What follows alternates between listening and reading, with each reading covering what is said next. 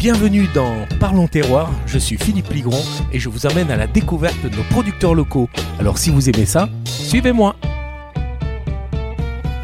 Bonjour à tous, nouvelle chronique de Parlons Terroir. Je suis très heureux de vous retrouver. Aujourd'hui, nous sommes à Kourou, dans le canton du Jura, à la découverte d'une bière extraordinaire et surtout d'une belle rencontre avec une jolie équipe. Nous sommes chez Black Pig et nous sommes au milieu de plein de bières. Salut l'équipe voilà, le preneur du son est très heureux comme ça. On va y aller méthodiquement parce que, en fait, ce qui se passe, c'est que vous êtes trois. Donc, je vais annoncer vos petits noms à chaque fois. hein. Donc, il y a Ben, il y a Jean-Philippe et il y a Christophe. Alors, je ne sais pas qui prend le micro au début. On y va avec Ben. Tu as été désigné. Salut euh, Ben. Bonjour Cyril. Euh, Philippe, pardon. Salut, enchanté. Alors, merci de nous accueillir ici. Vous êtes trois. Pourquoi vous êtes trois? Euh, ben, merci à vous d'être venu, en tout cas, c'est un plaisir de vous recevoir. Euh, on est trois aujourd'hui parce qu'on n'est pas six. À la base, on est une, groupe de six personnes. Euh, six personnes, on a une gérante, une comptable, un autre associé, et puis ils sont pas là aujourd'hui parce qu'ils sont tous en vacances. Et aujourd'hui, on n'est que les trois pour vous accueillir parce que vous allez voir, ce sera déjà suffisamment long comme ça, à trois, et puis on n'a pas toute la journée devant nous pour ça. Alors, on est dans une brasserie, vous faites cette Black Pig, hein, on va voir, il y a énormément de variétés différentes de bières, vous avez décliné euh, toute cette bière de manière assez euh, originale, hein, en tout cas des très très belles étiquettes. Bref, on va parler de cette brasserie, une brasserie assez particulière. Pourquoi? Ou particulière C'est une question difficile. Euh, pourquoi? Parce que déjà ici, on, on rigole tous les jours. on essaie de rigoler tous les jours. Après trois bières. Non, on ne boit pas à la brasserie. On ne boit pas à la journée, c'est une. euh, sauf quand tu es là. Euh, C'est une règle qu'on a à la brasserie, on ne boit pas du matin au soir, parce que c'est un travail de tous les jours, c'est un investissement personnel et une, carrière euh, que mon associé Christophe et moi-même avons lancé il y a quelques années. Et on y a mis quand même pas mal de temps et un peu d'argent, donc c'est un boulot qui nous prend vraiment beaucoup beaucoup d'énergie, donc on ne peut pas se permettre de boire à outrance. Donc aujourd'hui, on fait une exception parce que tu es là. Mais sinon, non, on ne boit pas à la brasserie. Alors une brasserie, on va passer la, parole, le micro à, Christophe qui est ton associé. Pourquoi créer une brasserie? Il y en a déjà tellement de ces brasseries en Suisse. Alors on a, alors c'est un peu particulier. Moi j'ai euh, rejoint Ben en 2015 qui avait déjà lancé la brasserie euh, auparavant dans sa cuisine. Et euh, bah, on, avait un produit qui marchait bien dans la région. Les gens étaient réceptifs aux bières qu'on fabriquait. Euh, on brassait euh, 200 litres euh, à l'époque et, ces 200 litres ne suffisaient jamais. Donc euh, on s'est lancé dans un projet un peu fou de se dire on va changer nos vies, on va se réorienter euh, dans la brasserie et puis on va faire, euh, on va faire une brasserie mais qui, euh, qui nous permettra d'en vivre en fait. Oui, parce que attention, il y a beaucoup de gens qui brassent. Vous, avez décidé donc de passer en mode professionnel. Est-ce que ça a changé un votre façon de vivre, mais j'imagine que oui, mais surtout vos bières. Est-ce que vous avez dû les adapter à un contexte professionnel ou est-ce que vous êtes resté malgré tout dans ce côté un peu passionné, passionnant et artisanal? Bah, alors la réponse euh, c'est- un peu spécial parce qu'en fait les bières elles sont toujours euh, les bières qu'on aime boire donc c'est des bières de passionnés, c'est des bières houblonnées, c'est des bières qui ont du goût. Mais par contre, évidemment, on est dans le Jura et nos bières, elles sont vraiment euh, faites pour le Jurassien qui, aime faire la fête. C'est des bières qui sont très faciles à boire. Et puis, donc, du coup, oui, on a adapté la recette au marché, mais on brasse ce qu'on aime brasser, donc ça reste quand même une bière de passionné. Alors on parle de, de- du Jura, hein, tu me parles de cette région, on est dans spécialité du canton du Jura. Euh, elle a quoi de particulier cette bière? Est-ce que les produits d'origine sont du Jura? Alors, pas 100% des produits euh, qu'on utilise dans nos bières sont du Jura. On a une bière en particulier où les- le, le malt est jurassien euh, et le houblon est suisse, mais sinon, c'est vrai qu'on travaille avec des maltes étrangers.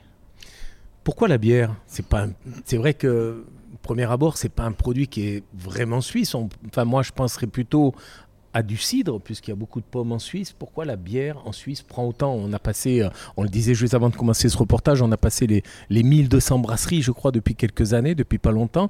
Euh, Il y a quand même un certain intérêt pour ce produit-là.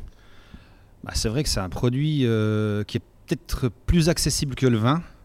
Euh, c'est un produit qui se boira peut-être aussi plus facilement euh, à l'apéro. Les gens en ont peut-être un petit peu marre du, vin blanc à l'apéro. Et euh, ça prend un peu le dessus même dans les magasins par rapport au vin. Donc on, ben, on surfe sur la tendance, quoi. Si on peut dire ça comme ça.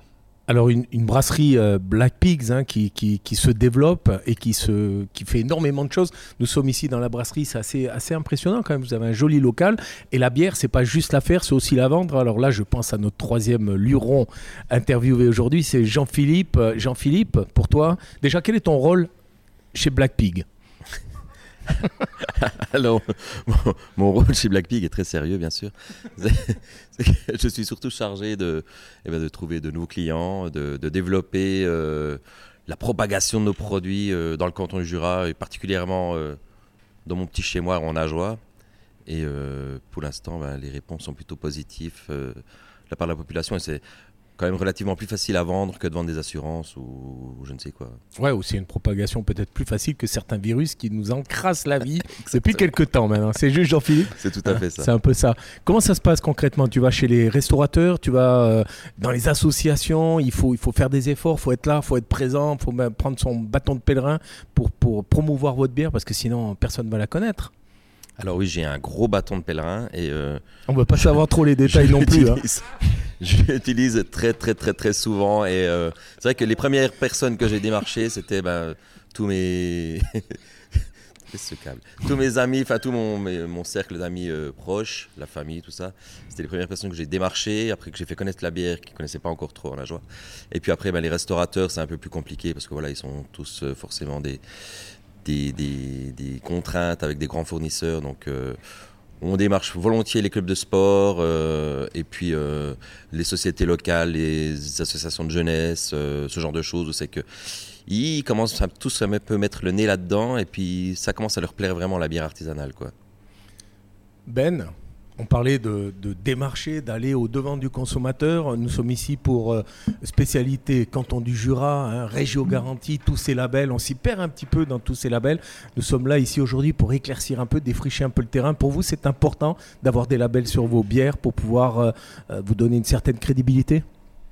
Le gros problème qu'on a avec le, marché de la bière en Suisse, c'est le prix de, vente, donc automatiquement la, la, marge commerciale que tout producteur peut se faire dessus.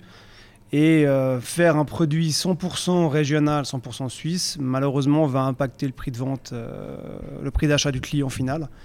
Et de pouvoir, comment dire, faire une bière avec du malt suisse qui malheureusement coûte comme deux à trois fois plus cher que du malt européen, euh, mais même si on sait d'où il vient, hein, ça c'est quand même assez important par rapport à ça. Mais c'est vrai que le prix d'achat du malt est vraiment très très cher. Donc du coup, le prix de vente va s'en impacter. Et c'est vrai que de pouvoir vendre une bière sans un label officiel derrière, si cette bière est suisse sans label, c'est très compliqué. Ça vous donne une certaine visibilité? Alors ça donne surtout un certain intérêt d'après sur les, restaurateurs. Bah, Jean-Philippe disait qu'on avait pas mal de soucis avec les restaurateurs pour passer nos bières, mais depuis qu'on a ce label-là, en tout cas sur cette bière-là, effectivement, on a vu un intérêt des restaurateurs, euh, des clients, des touristes aussi. Effectivement, les touristes ont extrêmement envie de boire ce, genre de bière. Et euh, surtout, ben, les partenariats qu'on a avec les différentes sociétés qui, qui promeuvent justement ce label. Tu parlais de prix, j'arrive, j'ai de la peine à comprendre. Euh, un produit euh, régional qui est plus cher qu'un produit qui vient d'Europe. Euh, on parle de brasserie artisanale, on parle de grande brasserie. On va peut-être développer ce sujet qui est aussi parfois obscur pour les gens qui nous écoutent, hein, tout comme moi. je comprends pas une brasserie artisanale où il n'y a pas beaucoup d'employés, vous n'êtes pas nombreux, vous avez des produits qui viennent d'ici, il n'y a pas de taxes douanières. pourtant, vous roulez avec des petites voitures toutes pourries, alors que peut-être que les grands patrons de ces grandes multinationales multinationales de bière qui ont ces, ces, maltes, ces houblons, que sais-je encore, qui parcourent l'Europe entière, voire même plus. Eux roulent avec des grosses et belles voitures et pourtant leur bière, elle est moins chère. C'est quoi ce paradoxe? Le volume de production, j'imagine. Mais d'abord, j'ai juste quand même dire pour commencer que nous, si on doit rouler avec une petite voiture, c'est parce qu'on paye très très cher Jean-Philippe en fait. Donc Jean-Philippe. Euh, Ça m'étonne pas.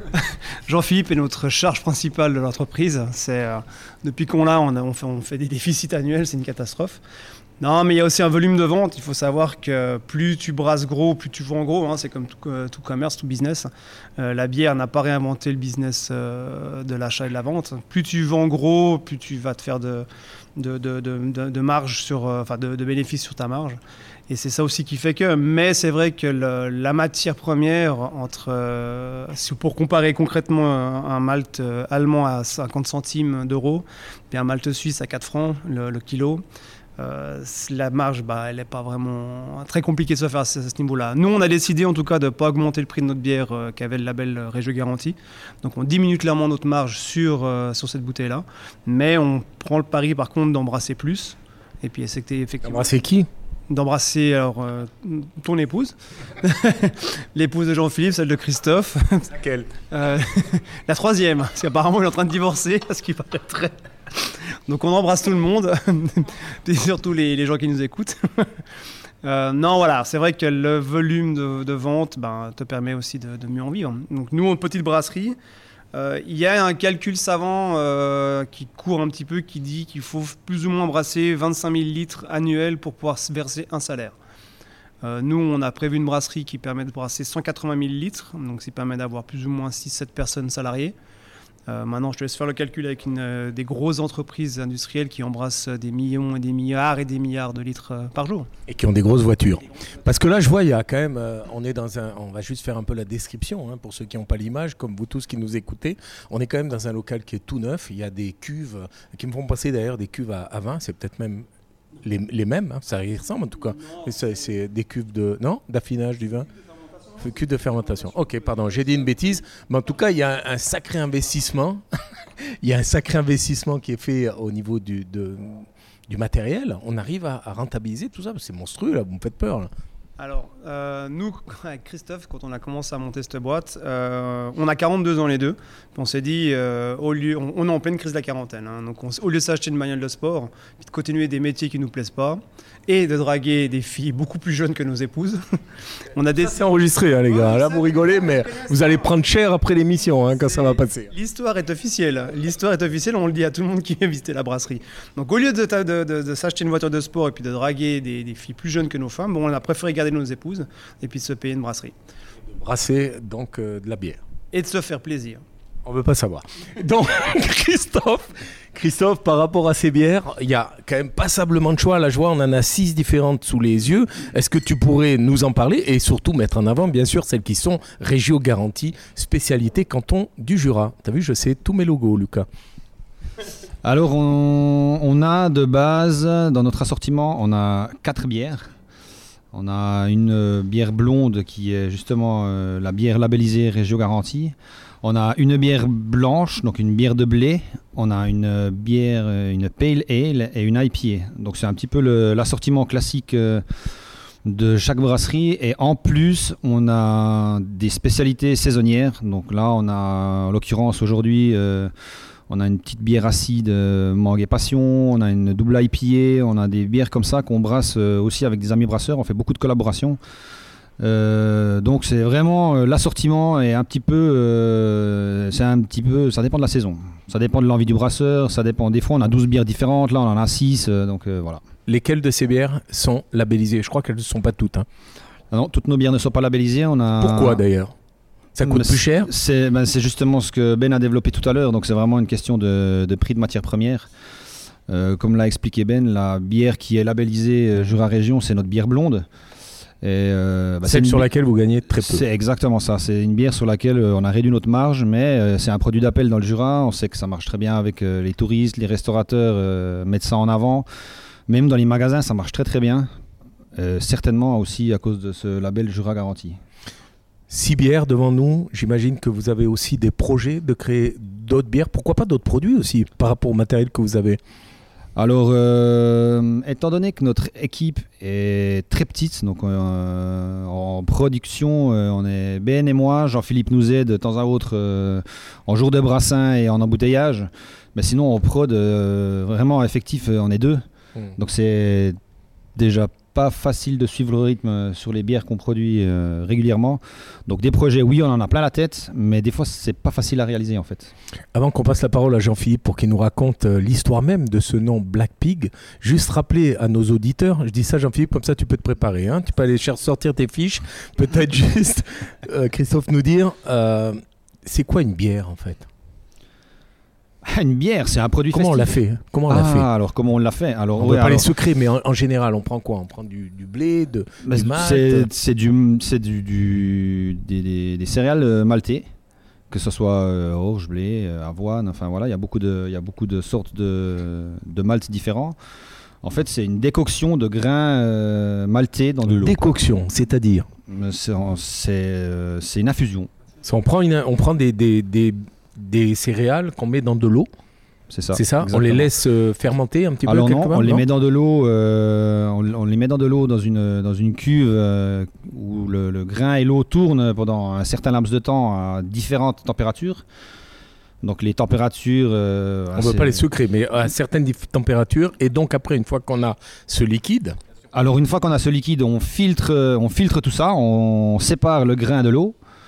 On, à ce moment-là, quand on a euh, le liquide qui est euh, séparé, euh, on le fait cuire. Donc c'est une, une ébullition.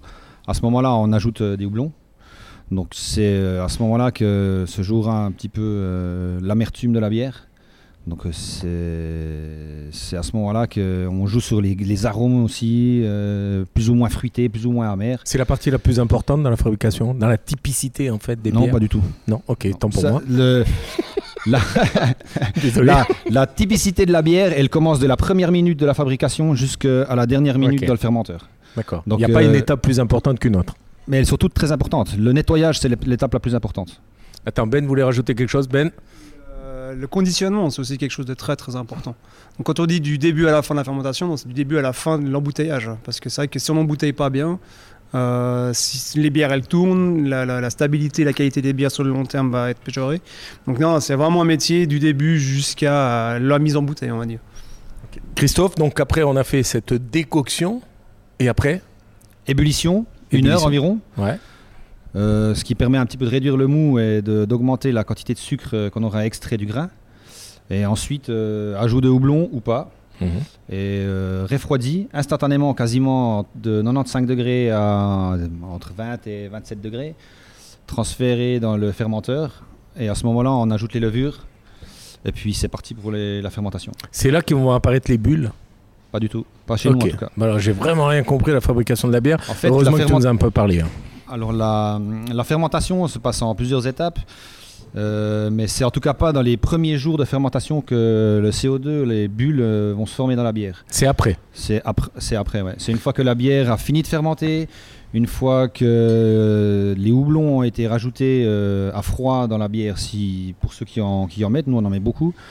Et une fois que ça, ça a été fait, une fois que la, la cuve a été purgée de, de tous les, de tout, tout ce qui restait au fond, les levures, etc., à ce moment-là, on peut ajouter euh, du CO2. Donc le, le- le CO2 est ajouté par euh, force carbonatation, ça s'appelle. Donc on pousse euh, du gaz carbonique dans le liquide qui se, qui se dissout et qui forme les bulles. Tu parlais, euh, Ben, du conditionnement. Le conditionnement est important. J'imagine qu'il y a des, canettes en verre, des canettes en métal, des, des cuves, hein, des bidons, etc. Est-ce que ça change fondamentalement le goût, l'aspect, les arômes de la bière? Est-ce qu'on est obligé de modifier la recette en fonction du conditionnement qu'on va lui donner pour arriver à un résultat identique? Un peu perché ma question. Complètement tordu. Mais euh, d'abord, je t'invite à boire cette troisième bière. C'est notre. euh, Je bois jamais d'alcool pendant le travail, mais c'est laquelle Voilà, santé. C'est pour on une vidéo. Euh, c'est la Pigalle, notre fausse blonde. Euh, c'est un peu une bière euh, qu'on fait depuis le début de, l'entre- de, de l'aventure. C'est un peu une, euh, notre euh, petite fierté, on va dire, au niveau euh, de craft. J'ai- J'aimerais rebondir sur un truc que Christophe a dit, parce qu'il faut bien se comprendre que Christophe et moi, on n'est pas du tout brasseurs et on, on ne supporte pas quand on nous dit d'être maître brasseur. Monsieur est maître brasseur. Non, on a appris sur le tas. Euh, on sait brasser de la bière, on sait bien brasser de la bière parce que nos bières tiennent dans le temps, tout ça. Mais tu as posé une question que quand est-ce que la bière elle se transforme Moi, j'aimerais dire, c'est pas nous qui faisons la bière, c'est les levures. Les levures, la fermentation, c'est vraiment l'étape peut-être la plus importante au niveau du contrôle et c'est justement là où on a fait l'investissement pour la brasserie. Parce qu'il faut justement contrôler cette fermentation en température, euh, en pression et, euh, et avec la carbonatation, ce qu'expliquait Christophe. Par rapport au conditionnement, pour revenir, alors oui, ça change, mais alors pourquoi bah, ça, c'est peut-être justement peut-être mon inexpérience qui m'a parlé. Euh, je peux pas te dire. Par contre, en tant que goûteur de bière et dégustateur, je sais pas comment, dég- dégustateur, merci. Euh, personnellement, moi, j'aime pas boire des bières en bouteille. J'aime partager une bière en bouteille avec des amis, mais j'aime pas déguster en bouteille. Je préfère boire une bière en canette parce que le goût de la bière sera préservé. Euh, des bières houblonnées euh, tiennent plus longtemps dans une canette en aluminium que dans une bouteille. Euh, en fût, généralement, nos bières sont nettement meilleures en fût euh, qu'en bouteille. Certainement, la partie conditionnement qui fait que le fait qu'à un moment donné, la bière, elle touche de, l'oxygène, peut-être ça va péjorer un petit peu les goûts. Alors là, de nouveau, clairement, et j'ai pas honte de le dire, mon inexpérience parle complètement par rapport à ça. Il faut, ça, ce genre de questions, il faut poser la question à un maître brasseur qui a fait des années de métier, des années euh, d'études pour ça, et puis lui, il aura la réponse pour ça. Autre problème que rencontrent peut-être, ou des questions que peuvent se poser les consommateurs, je ne sais pas qui veut s'y coller, euh, bulle ou sans bulle On nous dit, ouais, une bière qui n'a pas de bulle, elle n'est pas bonne. Par contre, moi, une bière qui m'explose euh, le fond du palais, ça ne m'intéresse pas non plus. Euh, c'est quoi? Il y a un juste milieu ou, tout, tout est bon?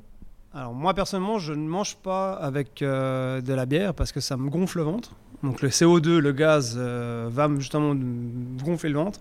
Par contre, une bière sans bulle, ça n'aura pas le même goût qu'une bière avec bulle. L'acide qui est généré par le gaz carbonique à l'intérieur change le goût et justement, c'est un, un, exhausteur de goût qui va donner, un peu toute la, la fiche gustative de cette bière. Sans gaz, ce ne sera pas la même chose. Cette interview euh, va passer à son moment le plus sérieux, j'ai envie de dire, le moment historique où Jean-Philippe va nous dévoiler euh, l'étymologie même, ou même pas l'étymologie, mais l'origine même de ce mot Black Pig. Il y a quoi? Il y a des cochons noirs dans la région, car je ne suis pas un expert en anglais, mais Black Pig signifie cela, non? Alors tout à fait, ça signifie bien sûr les, cochons noirs, les porcs noirs on va dire. Et d'après la légende qui circule euh, et qu'on raconte le soir aux enfants pour les endormir, un jour de randonnée dans la montagne, Benjamin est tombé nez à nez avec un cochon noir dans la montagne, au fin fond du Val Terbi. Et, euh, et là, tout à coup, il s'est dit Eureka, j'ai trouvé, je vais l'appeler la, Black Pig. Ben, un petit complément d'information? Non, c'est très bien. C'est très bien. c'est vraiment comme ça que ça s'est passé? Non, alors, euh, comme a dit Jean-Philippe, je suis le fondateur historique. Hein. Euh, mais j'insiste quand même sur le fait que sans mes copains et associés, on n'en serait pas là aujourd'hui. Euh, là-bas, je voulais appeler ça le mouton noir, la brasserie du mouton noir. Parce que je suis un petit peu un, mouton noir dans ma famille, tatoué, euh, qui a un peu pris quelques substances illicites étant jeune, alors que. Mais. Mon Dieu tu connais, hein? Tu connais, Lucas? Tu n'as pas choisi ce nom car tu t'es dit je vais me retrouver sur des affiches de partis politiques. Peut-être, non, non, du tout. c'est très bon, mais non. Euh, d'ailleurs, j'ai une, une, petite anecdote pour vous par rapport à ça. Non, mais une fois en allant googler justement euh, mouton, euh, mouton noir sur Internet, bah, sur Google en, en l'occurrence, je suis tombé sur 3-4 brasseries, mouton noir, black sheep, des restaurants, des bars. Donc c'est un, un nom qui est très très commun. Donc du coup, j'ai complètement laissé tomber. Et puis une fois, comme a dit Jean-Philippe, en allant courir dans, ma, dans la montagne, bah, je suis tombé sur un port, mais dégueulasse. Vraiment crade, quoi. C'était vraiment dans sa merde. Et c'était vraiment le paradoxe par rapport à, l'hygiène qu'on doit avoir dans une brasserie. Euh, parce que sans hygiène, une brasserie, ça marche pas? Donc euh, ça m'a fait rire, du coup. Donc euh, on a gardé ça. Maintenant, d'autres produits qui vont venir. Est-ce qu'on on risque d'une fois d'avoir un un cidre ou, ou est-ce que c'est un autre métier? On sait qu'il y a une demande qui commence à monter par rapport à ces cidres artisanaux. Est-ce que c'est le cas ici aussi dans le Jura? Euh, Alors, je pourrais laisser Christophe répondre parce qu'on a tenté le cidre dans notre bar, mais ça a été un, un flop monumental. Ça n'a pas marché du tout. Pourtant, c'est des cidres euh, artisanaux euh, de Lausanne. C'était, je ne vois pas nommer parce que voilà. Mais c'était vraiment. Bah, les gens n'ont pas du tout adhéré à ça. Euh, c'est vrai que c'est bon le cidre, mais c'est pas quelque chose qui est euh, hyper. Euh, voilà, ça fonctionne un petit peu, puis la mode est finie en fait. Donc Christophe au parloir. Alors c'est juste, c'est que on a déjà de la, de la peine à faire accepter la bière artisanale dans notre région. Donc on n'est pas une, on pas une région à, à, bière très particulière. les gens, je pense que chez nous, ils viendront pas dans un bar pour boire un cidre. Euh, je sais que, enfin moi j'ai vécu, j'ai vécu quelques années euh, sur Lausanne. Euh, j'ai connu plusieurs bars à Lausanne où le cidre coulait à flot, quoi. Donc c'était beaucoup d'Anglais qui, adorent le cidre. Par contre ici, c'est quelque chose qui marche pas, quoi. D'accord. Et puis pour une production, une production de cidre made by Black Pig, bah, on a on a un problème, c'est le volume en fait. Donc c'est que nous, on travaille euh, sur, un, sur un système qui permet de brasser 2000 litres. Donc on est obligé de faire 2000 litres de cidre. Donc ça risque quand même d'être très compliqué à écouler 2000 euh, litres. Jean-Philippe, toi qui es plus sur la partie commerciale de la chose, euh, t'as envie de dire quoi à ceux qui nous écoutent par rapport à votre bière, à la Black Pig, qui est en plus labellisée spécialité canton du Jura et Régio Garantie. T'as envie de leur dire quoi aux gens qui nous écoutent pour consommer plus de, enfin pas consommer plus de bière, bien sûr, nous ne poussons pas la consommation d'alcool, mais pour faire connaître plus vos produits. Euh, N'ayez pas peur de goûter des bières artisanales, buvez moins de bière industrielle, mais buvez mieux de la bière artisanale, c'est-à-dire buvez des meilleurs produits, pas forcément en aussi grande quantité que ce qu'ils font avec l'industriel justement, et qu'il ne faut pas avoir peur de, de mettre le nez un peu dans ces bières qui sont artisanales qui sont plus travaillées qu'une bière industrielle, qui, qui sont insipides et, et qui vraiment n'en valent pas la peine. Messieurs, juste avant de se quitter, quand on a fait un petit peu le tour du propriétaire, on a compris que la bière Black Pig était très bonne puisqu'elle s'appelle Black Pig et qu'il y a des flamants roses partout ici. On n'aura pas compris encore à cette heure de l'entretien ce qui se passe dans vos têtes, mais la bière a l'air d'être bonne. Quoi qu'il en soit, on va faire vite un petit tour du propriétaire. Jean-Philippe, ton parcours en deux secondes? Euh, Mon parcours en deux secondes, j'ai fait euh, 15 ans dans la restauration. Après, pendant 15 ans, j'ai tenu une boucherie artisanale en Ajoie. Et puis là, ça fait depuis le 1er janvier 2020 que j'ai rejoint l'équipe euh, des Black Pigs. Euh, et, j'espère que ça se soigne. Juste avant le Covid. Juste avant le Covid, voilà. T'as bien fait. Oui, oui, oui T'as bien choisi ton moment. choisi mon moment. C'est super, Jean-Philippe. Je pense que tu vas vite passer à la huitième épouse. Voilà, on va passer à Christophe. Christophe, quel est ton parcours à toi? Alors mon parcours, euh, moi j'ai un beau métier, hein Philippe? Cuisinier? Je suis cuisinier, c'est ça. non. En fait, vous avez déserté vos métiers. Qu'est-ce qui s'est passé? Le ras-le-bol? Alors, ben, on sait tous euh, que la cuisine, c'est quand même un métier assez ingrat. Hein. Ouais, c'est assez dur. C'est très gras, euh, C'est gras, ingrat. c'est des horaires qui sont très compliqués. C'est vrai, ouais. Euh, les, le travail en coupure, euh, c'est très compliqué aussi. Donc, euh, surtout quand on a une famille, enfin, on a tous des enfants. Hein. Ben a deux enfants, j'ai deux enfants, Jean-Philippe a trois enfants. Donc, c'est un métier que c'est un, un, monde, la restauration que, ben, que j'ai quitté parce que je me voyais pas non plus à 50 ans ou à 60 ans encore derrière les fourneaux. Ouais, puis ben, je te coupe parce que le métier de cuisinier, certes, est un métier dur avec des horaires, mais là, vous devez quand même taper vos heures ici. Alors justement, je pense que je m'étais fait un petit peu des illusions. Voilà. non, mais en fait, euh, moi, j'avais j'ai eu de la chance de sur la, fin de mon parcours en cuisine d'avoir euh, un poste qui était vraiment très très cool. Je bossais euh, tôt le matin jusqu'en milieu d'après-midi. quelques fois le week-end parce que je faisais des traiteurs, mais sinon c'était très très cool. Mais bah, le virus, euh, le virus de la bière euh, m'a attrapé, donc. Euh, ouais, puis envie de changer, quoi. Je veux dire, c'est bon, quoi. On a le droit de on a le droit d'avoir envie de voir autre chose. En tout cas, tu regrettes pas ton choix quand même. Alors, je regrette pas du tout mon choix. À parce que de travailler avec Jean-Philippe et Ben. Alors ça, c'est un truc vraiment, on, s'adapte. Hein. c'est dur, mais on s'adapte. Jean-Philippe, il ramasse depuis le début de l'émission. Je dois quand même dire parce que vous n'avez pas l'image qui nous a amené euh, un touché extraordinaire de ta sœur, Florence, qui fait partie de l'association des paysannes jurassiennes, c'est ça? Voilà et Albalber. C'est encore mieux, je vois qu'on est plein d'humour ici. On va finir avec notre ami Ben. Ben, quel est ton parcours à toi? Euh, Moi, je suis de formation ingénieur en électronique. J'ai fait 15 euh, ans dans une boîte euh, en tant qu'ingénieur et responsable de projet de production en électronique digitale. Et j'ai fait un burn-out en 2013, quelque chose comme ça. Euh, pas parce que je travaillais trop, hein. si, si, non. Parce que voilà. Ingénieur euh, non. Ingénieur, non, il bosse pas beaucoup. Mais voilà, j'ai fait un burn-out euh, quand j'avais 36 ans. Puis en fait, j'ai commencé à brasser pendant mon burn-out. Et puis c'est vrai que comme je suis une grosse feignasse, bah, j'ai vite compris que brasser 30 litres dans ma cuisine, ça ne me suffirait pas. Ce serait beaucoup de boulot pour pas grand-chose. Puis en fait, en venant m'installer dans le Jura, en suivant mon épouse, ben, j'ai trouvé l'opportunité ici de monter cette brasserie. Puis j'ai eu les rencontrer les bonnes personnes pour, pour monter ça. Une personne qui n'est pas là, mais qui nous a accueillis tout à l'heure, c'est Robert, c'est ça? Robert, un autre associé, quel est son rôle ici? C'est Roberto, c'est celui qui nous fait les cafés. Ah, il a un super rôle. bien fait, on a bien fait d'en parler, c'était passionnant. Les gars, avant de vous quitter, où c'est qu'on peut, où, c'est qu'on peut vous retrouver? Nous sommes ici à Kourou, super brasserie, il y a même un bar, mais est-ce qu'on peut vous retrouver euh, sur Internet, euh, sur les réseaux sociaux euh, Quels sont les horaires d'ouverture? Allez, on fait péter les gars avant de se coucher. Alors, euh, on est partout, on est partout. Jean-Philippe vient de monter, euh, d'ouvrir une page TikTok, euh, Jean-Philippe. Donc, allez le voir, il nous fait des pas de danse magnifiques. c'est grandiose. non, sinon on est sur Instagram, Brasserie Black Pig ou Black Taproom. On est aussi sur Facebook, bien entendu, la génération des quarantenaires. sinon, internet, blackpig.ch et jean-philippe blackpig.com. Eh bien, merci messieurs. À tout bientôt.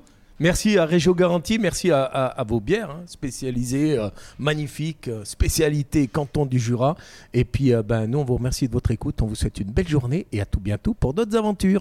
C'était Parlons Terroir, un podcast amené par Régio Garantie. Retrouvez-nous sur Spotify, YouTube et toutes les autres plateformes de podcast. Moi, je vous donne rendez-vous la semaine prochaine pour un nouvel épisode. Alors, croquez la vie à plein dents. Enfin, si vous avez des dents. hein.